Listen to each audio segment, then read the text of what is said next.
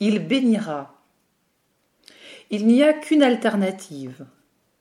Ou bien nous servons des dieux muets, sourds, aphones, anosmiques, immobiles et anesthésiés. Ou bien nous servons le vrai Dieu, qui parle, qui entend, qui sent, qui marche avec nous et nous prend la main.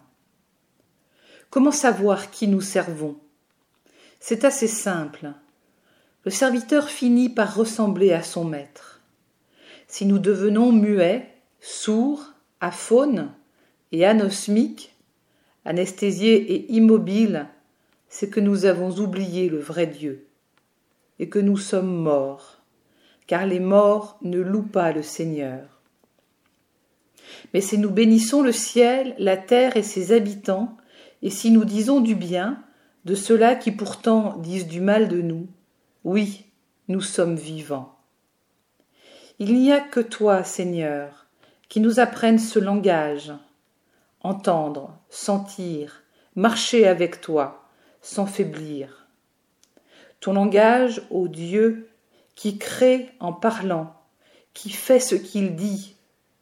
Lève-toi, va en paix, que la lumière soit.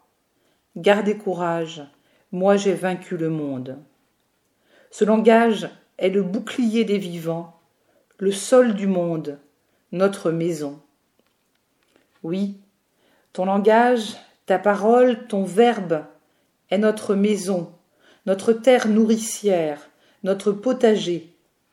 Et nos mots peuvent devenir, pour qui te cherche, le goût, le toucher, le nectar de nos fêtes et le parfum du petit matin.